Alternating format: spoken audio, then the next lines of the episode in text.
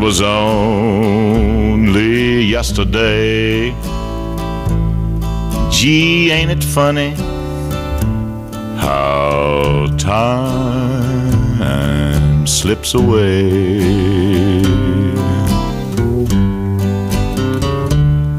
Well, how's your new love?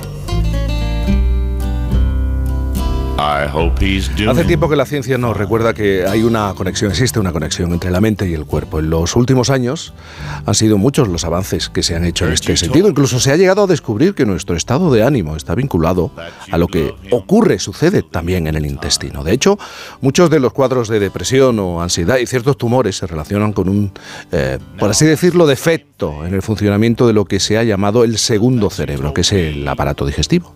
Existe una comunicación entre el órgano pensante, el intestino, y los microorganismos que lo habitan. Se está hablando mucho de la microbiota, un ecosistema que no solo nos ayuda a digerir los alimentos, sino que juega un papel importante en la regulación de nuestro sistema inmunológico. Además, estudios recientes han demostrado que nuestra microbiota también puede influir en la salud mental y emocional y puede favorecer que se forme más o menos serotonina, eso que algunos llaman el químico de la felicidad. Nuestro cerebro es tan fascinante, nuestro cuerpo como complejo, por no hablar de las conexiones neuronales, neuronales que son como senderos invisibles y nos permiten aprender constantemente. Traducen de alguna manera todas nuestras vivencias, nuestros recuerdos y pensamientos. Y hoy, con este segundo café de la mañana, Vamos a vivir una experiencia más que añadir a nuestra memoria con el doctor Mario Alonso Puig, médico especialista en cirugía general y del aparato digestivo. El currículum es muy amplio, ¿eh? miembro de la Academia de Ciencias de Nueva York, de la Asociación Americana para el Avance de la Ciencia y otras muchas cosas. Ahora me dirá de qué se siente más orgulloso. Lleva más de 30 años investigando en el campo del liderazgo del uso de la inteligencia para avanzar. Mario Alonso Puch, buenos días. Buenos días, Jaime. ¿De qué te sientes más orgulloso? El currículum es muy amplio, aquí en España, en Estados Unidos. Bueno, digamos que de lo que más me siento orgulloso es, es de ser médico. De ser médico. Sí, de ser médico. ¿Y por qué? Bueno, porque la medicina cuando la entiendes como una vocación de servicio y una vocación eh, orientada a reducir el sufrimiento de los demás, me parece que es una, es una belleza, ¿sabes? Es verdad que está llena de desafíos, es una... La carrera es muy complicada, el organismo, tú lo has dicho maravillosamente bien, es mm. increíblemente complejo, cualquier estructura, cualquier órgano, cualquier tejido es fascinante y a la vez eh, excepcionalmente eh, complicado. Y por otra parte, efectivamente, es una, es una profesión que exige una gran, vamos a decirlo así, fortaleza física y emocional. Yo recuerdo cuando me decían hace muchos años, me decían, para ser cirujano tienes que tener una gran fortaleza física. Y dije, yo me, ahora falta una gran fortaleza emocional y, y una gran fortaleza mental, ¿no? Y recuerdo la cantidad de veces que me he acordado de esto, porque por ejemplo, mi fellowship en cirugía lo hice en Boston y recuerdo con el profesor Michael Steer estar, por ejemplo, 18 horas seguidas operando. Es decir, fueron tres enfermos, pero nos dio tiempo a ir al baño y volver, porque eran enfermos muy complicados y eran situaciones muy urgentes. Y entonces fui comprendiendo que también había que desarrollar la parte física, porque si no el cuerpo no aguantaba.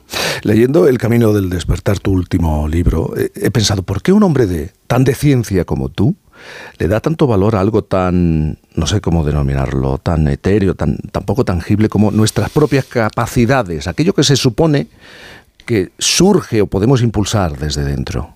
Es una gran pregunta, Jaime, y, es una gran pregunta porque yo creo que a veces existe pues esa para mí una confusión en lo que es la ciencia. La ciencia por encima de todo tiene que mantener la curiosidad tiene que mantener la humildad, tiene que reconocer que hay cosas que conoce y otras que no. Eh, no puede decir que esto es imposible porque hay tantas cosas que se han dicho que eran imposibles y luego se ha visto que eran posibles. Entonces, yo creo que las personas de ciencia eh, o que tenemos un background eh, científico, tenemos que tener siempre ese interés y esa curiosidad a la hora de explorar incluso los mundos sutiles. Cuando una persona, mm, por ser el mundo de la ciencia, se convierte en una persona rígida, entonces ya lo que más le interesa no es seguir explorando, sino dogmatizar, sostener su punto de vista contra viento y marea. Y yo creo que ahí es cuando perdemos eh, esa mentalidad. Entonces no veo personalmente ninguna contradicción entre tener un background científico y querer eh, entender el mundo sutil. Por eso se puede entender mucho mejor tus años de trabajo, ¿no? Esa conexión entre la cirugía, la especialización en cirugía, las artes marciales, eh, la energía y el descubrimiento del segundo cerebro, ¿no?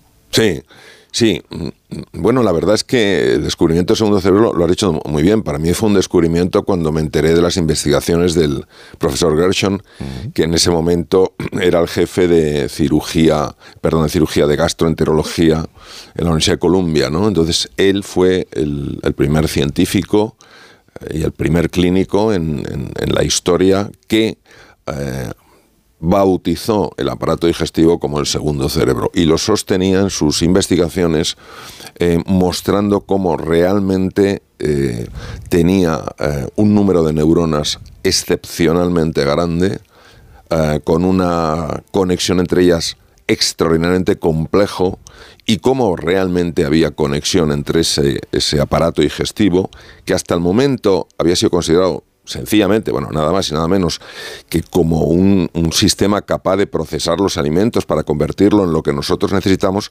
como él le dio una segunda visión, como él, digamos, donde veíamos el aparato digestivo en blanco y negro, él, él, le aportó el color, donde veíamos dos dimensiones, él aportó la tercera dimensión. ¿Qué pasa? Yo no sé si en aquel momento él intuyó hasta dónde iba a llegar su, su investigación, porque hoy en día, como muy bien has comentado tú en la introducción, el aparato digestivo se considera que es probablemente la puerta de entrada de la mayor parte de las enfermedades que el ser humano padece.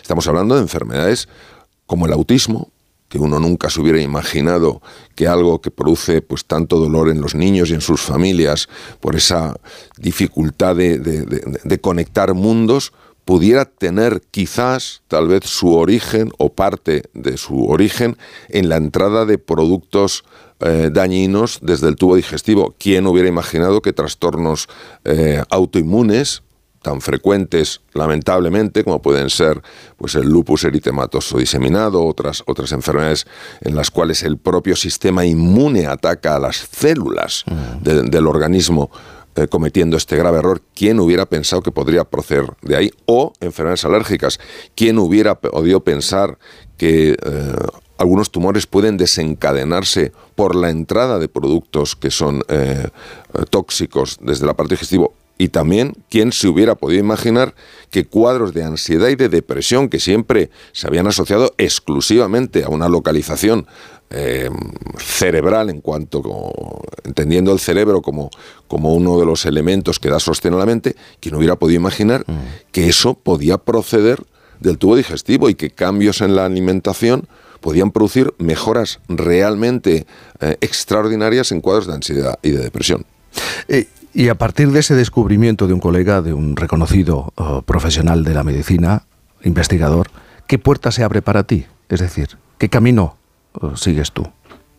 Bueno, yo el, camino que he seguido toda mi vida, Jaime, y, cuando me has presentado, pues, pues lo has definido muy bien, ha sido el camino de conectar cosas.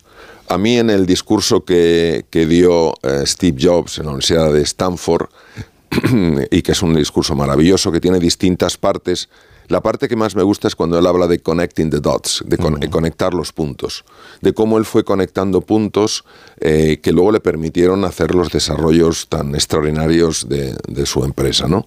Yo obviamente en un nivel mucho más humilde, muchísimo más humilde, he buscado conectar cosas que aparentemente estaban desconectadas. Por ejemplo, ¿es posible esa conexión con las artes marciales? Ah, por supuesto. Por supuesto. Por supuesto, por supuesto.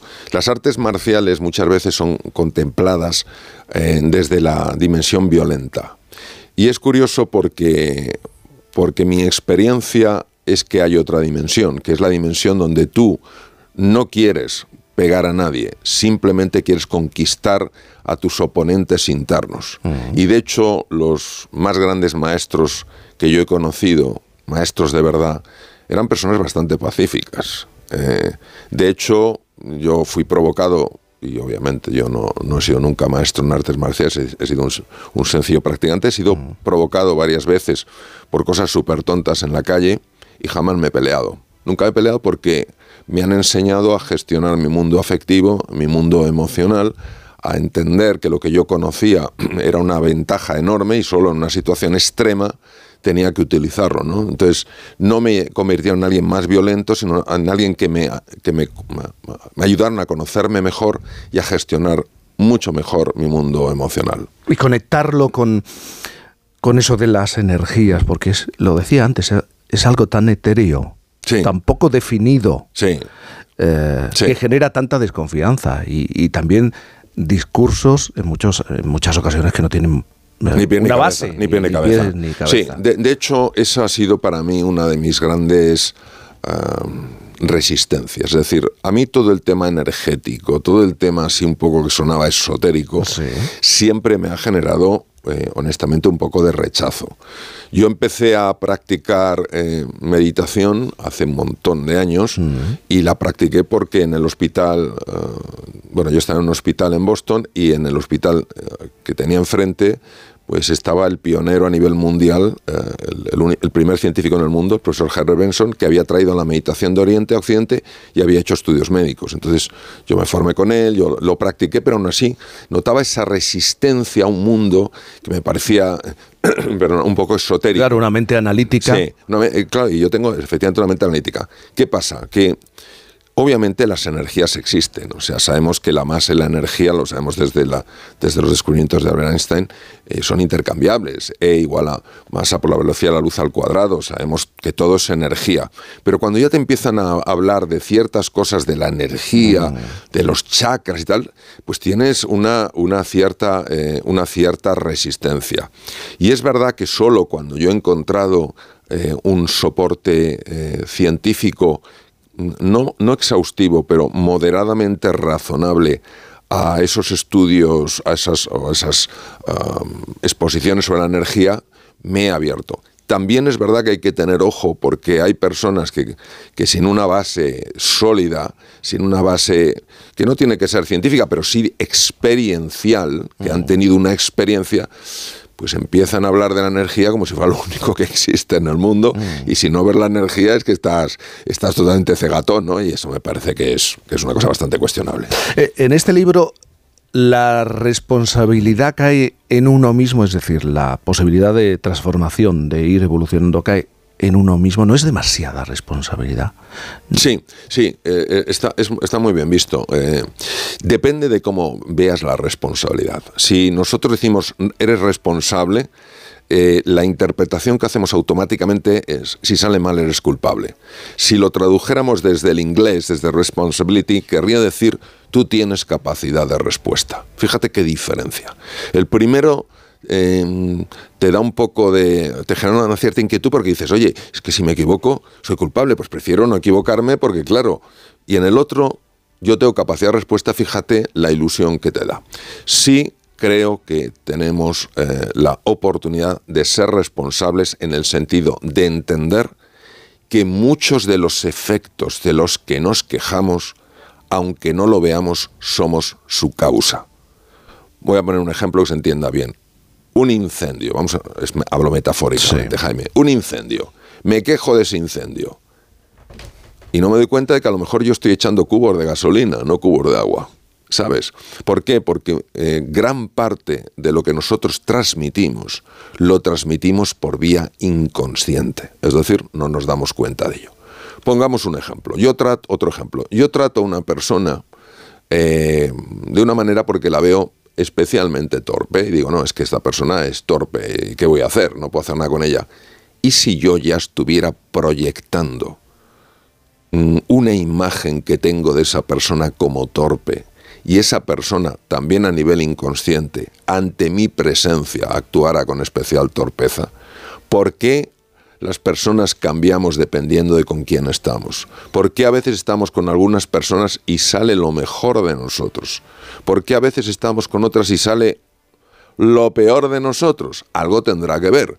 Y yo creo que cuando uno se da cuenta de que está proyectando cosas se puede hacer una pregunta, ¿qué es lo que estoy proyectando mm, y que no me estoy dando cuenta? Y en ese momento puede decidir que todo lo que proyecte va a ser para el bien de los demás, que nunca va a proyectar para generar daño, para minusvalorar, para humillar o para culpar, que si proyecta algo que tenga firmeza, que la intención profunda no sea nunca castigar, desquitarse, sino corregir. Eh, volviendo a la neurociencia, ¿qué es la conciencia unificada? La conciencia unificada es un concepto eh, de orden metafísico. la, metafísica es lo que está más allá de la física y consiste en lo siguiente. Entonces no tiene que ver con la neurociencia. Tiene que ver con la neurociencia en la, una dimensión de la neurociencia se llama neurociencia contemplativa. Es decir, la neurociencia tiene dimensiones como neurociencia cognitiva, nuestra forma de pensar, neurociencia afectiva, nuestra forma de sentir, y neurociencia contemplativa, que quiere decir nuestra dimensión más sutil. De hecho, uno de mis, eh, de mis maestros, el profesor Richard Davidson, para mí el número, número uno del mundo en neurociencia contemplativa es una persona, por ejemplo, que ha demostrado que la meditación, que parece algo así como muy sutil, tiene sobre todo una determinada meditación que es en la que él más se ha especializado, que se llama Meta Loving Kindness Meditation, la meditación sobre el amor y la compasión, ha demostrado él con técnicas súper sofisticadas, yo estuve en su centro en, Wisconsin, ha demostrado cómo cambia la estructura física del cerebro. Es decir, que lo que no podemos, fíjate qué bonito Jaime lo decía el gran Alexis Carrel, premio Nobel de Medicina en 1912, cirujano vascular. Decía, las realidades que no se pueden pesar ni medir son mucho más importantes que las que sí se pueden pesar y medir. Decir, cuando tú ves estos científicos que están realmente adelantados a su época, te vas a dar cuenta que todos tienen una dimensión sutil. El propio Einstein, ¿qué dijo Einstein? Einstein dijo que la separación que vemos entre el mundo interno y el mundo externo, que la vemos clarísimamente, es una pura alucinación de la mente. Tú lees algunos de los comentarios metafísicos de Einstein y dices, qué barbaridad. ¿Por qué los soltaba de vez en cuando? No, porque en aquella época, si tú eres un científico y sueltas eso, a lo mejor empiezan a decir, oye, este es un poco rarito, a lo mejor ya no es tan científico. ¿Sabes lo que te quiero decir? Mm. Pero por supuesto que todo lo que tiene que ver con la parte más sutil, la parte más metafísica, sí está conectado con la neurociencia contemplativa. Por supuesto que sí. Eh, eh, empleas un concepto, el de héroe, eh, en, tu, en tu libro. Mm. ejercer de héroe, ser un héroe, pero no, todos, a lo mejor no todos tenemos esa capacidad ni esa intención de convertirnos en, en héroes. depende como siempre, fíjate, Jaime, yo creo que el, el mundo que construimos, depende mucho de las interpretaciones lingüísticas que hacemos.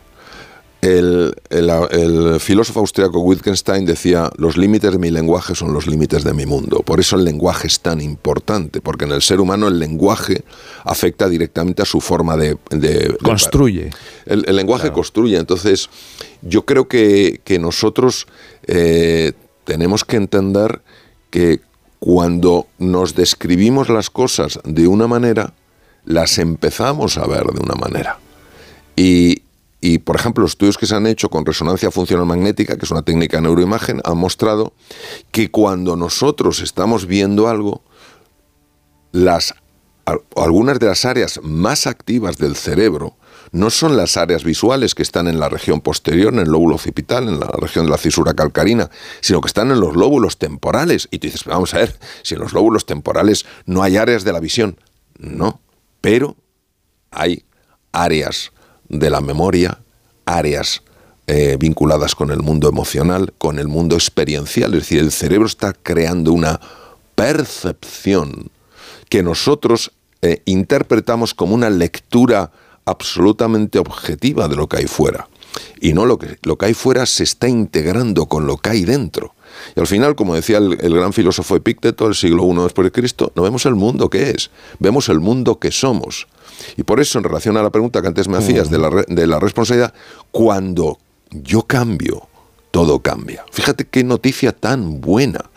Qué noticia tan buena, porque si yo creo que estoy a merced de las circunstancias, pobre de mí, ¿yo qué voy a hacer? Pero cuando a mí me dicen, oye Mario, tú puedes tomar responsabilidad en tu vida, tú puedes influir en lo que te pasa, Esto no es esotérico, es real, ya lo han visto científicos, lo han visto grandes escritores como por ejemplo Goethe, lo han visto filósofos de la talla de Pícteto o Marco Aurelio. Cuando tú empiezas a tomar las riendas de tu vida en lo pequeño y empiezas a ver que, que, que, realmente hay transformaciones, que pasan cosas, eso es una maravillosa noticia. Porque creo que en la vida actuar como víctima y entendiendo por víctima eh, yo dependo exclusivamente de, las circunstancias, no creo que genere demasiada alegría y demasiado entusiasmo. Doctor Mario Alonso Puch, muchísimas gracias por estar esta mañana aquí con nosotros. El segundo café de la, de la mañana. Muchas gracias, Jaime, por invitarme. Gracias, y muy buenos días. Esto es Por fin no es lunes. Continuamos en este sábado, en este fin de semana. Never knew how much I love you. Never knew how much I care. When you put your arms around me, I get a fever that's so hard to bear. You give me fever. Por fin no es lunes. When you kiss me, fever when you hold me tight.